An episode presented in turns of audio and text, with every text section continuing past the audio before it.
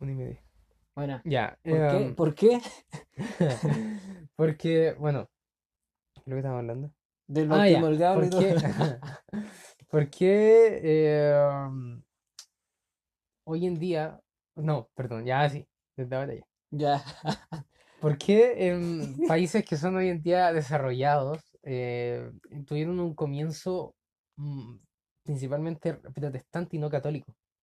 Si tú lo piensas, hay varios países que tuvieron, que son desarrollados, eh, por ejemplo, Alemania tuvo, bueno, a lo mejor hace harto tiempo y antes de la reforma era más católico, pero eh, ahí fue la reforma, Sí, pues, por Eh, Martín Lutero. exacto, y, y en varios, en Y varios, los príncipes que protestaron contra el, el gobierno tiránico y de... donde se hizo todo, donde principalmente impactó la reforma, entonces podemos verlo ahí. Pero ya más ligado a la pregunta, eh, la ciencia, la religión y la filosofía Filosofía. tenían mucha relación con el tema de cómo la Iglesia Católica dictaminaba lo que se creía. Mm, Una postura súper básica es la postura heliocéntrica y también eh, geocéntrica.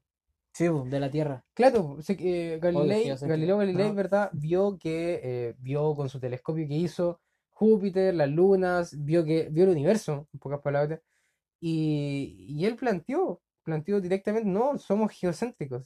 Copérnico también lo, lo, lo, lo dijo en un libro que él sacó, y que de hecho la iglesia no lo alcanzó a matar porque eh, Copérnico, el libro se publicó y él murió como a los dos días, porque ya Ah, estaba viejo. Entonces, se fue a eh, su planeta. Ah, Tal cual. Y el tema es que la iglesia controlaba mucho eso, pero la Biblia se ignoraba completamente la Biblia. En todo sentido, la Biblia se ignoraba en un sentido eh, eh, espiritual, religioso, social, eh, podemos verlo en el mismo tema científico. sí, eh, entonces, e- esa ignorancia de la Biblia trajo finalmente consecuencias así. El ocultismo, que se le llamó la Edad Media. Mucho también, mucho. Y, ay, pero eso retrocedió en- a la ciencia propiamente tal demasiado, la ignorancia que se Mm. tenía los médicos de ese entonces. Pensaban que cuando tenía fiebre era porque se tenía exceso de sangre, entonces te hacían cortes para que la sangre se fuera. Mm. Dato curioso. No cachaba eso fuerte. Sí, Oh, por así ejemplo, bueno, bueno, varias, varias cosas que podemos hablar, pero eh, más simple quizá, eh, respondiendo a la pregunta, yo creo que, que la relación de la Biblia y la filosofía eh, tiene que ser muy, muy quirúrgica, ya como se mida. Porque, por ejemplo, no se puede llegar y, y decir, no, es que el- la Biblia y la filosofía son, son 100% relacionadas, o la, a veces como se dice, la teología es hija de la filosofía, pero en realidad es al revés, es muy al revés. La teología, la filosofía es hija de la teología. sí. Y, y de hecho, si tú, por ejemplo, ves un diagrama, ya, así un esquema, eh, del- de todo el primer siglo, o sea, desde el año desde que Cristo muere hasta el, el año 1000, ya eh, con la muerte de Juan Hus y, y varios otros mártires, tú ves que, por ejemplo, eh, al principio, eh, la, la- la- en cuanto a porcentaje, por ejemplo, era Biblia 90% y filosofía 10%.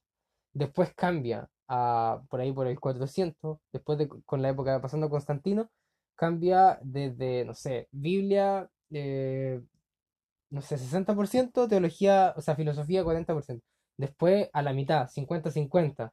Después con el 800 ya es filosofía 70, Biblia 30. Sí, po. Y ya después se llega a un tema de que filosofía casi 100% y Biblia 0%. Por eso es que hay muchas ideas que son de filosofía griega, porque son la mayoría helenística, que vienen desde ahí, pero que esas ideas son completamente ignorando a la Biblia. Antibíblicas, se contraponen. Y nadie dice, ah, esto, porque increíblemente hay muchas cosas que la Iglesia Católica dice que la Biblia dice, pero como le dan más importancia a la tradición apostólica, o sea, lo que los mismos padres de la Iglesia dicen, eh, se ignora la Biblia y se, y se cae en un prejuicio a la Biblia y en un prejuicio contra Dios. Y, cuando, y por eso es que hoy en día tenemos tantos problemas de que la- la- mucha gente no cree en Dios.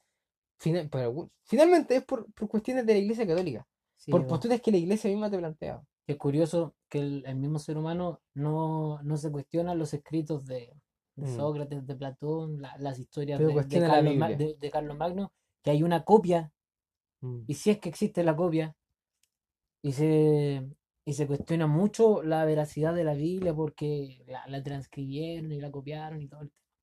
Yo considero que en esa parte ahí, ojo piojo, hoy Mm. ya, y para ir cerrando, finalizando, El, ¿en qué se mide el éxito para ti?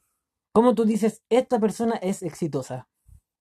Es una buena pregunta, ¿ah? Bien buena. Obvio, si hago puras buenas preguntas. Con invitados también a... Sí, pues puros buenos invitados. ¿Tú qué, tú qué sabes, pues? Eh, yo siento que, eh, bueno, eh, en cuanto a, a, a cuestiones de actitud, eh, fuera de, de lo que es materialismo, ciertas cosas, quizá alguien que lo veo, que lo veo completo, com- Completo, ¿en qué completo sentido? en un sentido integral, eh, a- en un sentido de que lo veo feliz espiritualmente, lo veo feliz emocionalmente, amorosamente, eh, en un sentido económico quizás también, eh, a lo mejor en un sentido académico, y, y quiero decir con eso, no es necesario que yo tenga, que sea doctor en algo, ¿ya? Sino que lo digo, por ejemplo, basta quizás con saber harto, ¿cachai? Tú, tú puedes saber mucho sin, estu- sin haber estudiado una carrera siquiera. Mm, Eh, sí. Entonces siento que, eh, o quizás con, eh, en fin, ya eh, me refiero en un sentido general, haciendo, eh, lo- de partida viéndolo feliz, ¿cachai? Y ahí muy relacionado al tema del éxito. O sea, tú resumirías el éxito en felicidad o en plenitud. Ah, yo siento que el éxito se alcanza con esos dos, Ya, ¿cachai? Alguien que es feliz puede llegar a ser exitoso, creo yo. ya, pero por ejemplo, eh, ¿el éxito depende de un título universitario? Re- Eh, respuestas cortas, ¿sí o no? no, no, yo creo que No, no, no depende de un título universitario. no. Depende del trabajo en el cual tú estás- te estás desenvolviendo. Quizás en cierto sentido sí, Por ejemplo, Pero, un... pero no en sentido social, sino en sentido de que si yo lo que hago realmente me llena y me hace ser feliz, y en lo que hago soy bueno porque me hace ser feliz, ¿cachai? Yo siento que sí, iría un poco, iría exitoso con eso, ¿cachai? Ya, un, un caso quizás suene- puede sonar un poco discriminador, pero en la sociedad en que estamos, todos al final me van a funar por esto, así que, ya. Por ejemplo, una persona que recoge la basura, ¿es una persona exitosa para ti? Mm, yo siento que si tiene su cierta, si, si sus aspiraciones son más, ¿cachai? O sea, no, no es que, no, borra eso, borra eso, borra eso. Funado. Borra eso. No, pero ya, eh, alguien que recoge la basura, yo creo que, que sí. Si es feliz, obviamente, ¿cachai? Eh, pero también creo que no podemos quizás confundir éxito con conformismo muchas veces, ¿cachai? Ya, bien, bien, bien. Entonces siento que se, se- tiene que hacer esa diferencia. No por un Mm, tema clasista, a lo mejor tú puedes ser gerente de una empresa, pero también puedes ser conformista, ¿cachai?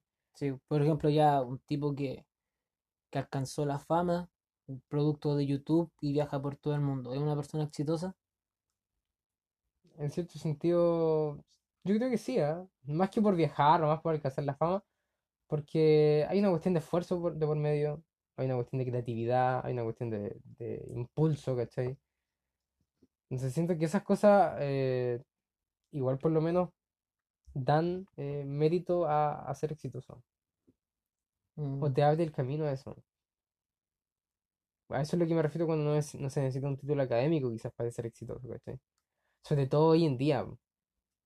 Sí, pues hoy en día la sociedad es como Mm. muy, si no tenés título no eres nadie prácticamente, es como bien categórica en ese sentido. Yo pienso, en la- escuchándote y mezclando un poco mis pensamientos, que, que el éxito se basa en la plenitud de la persona.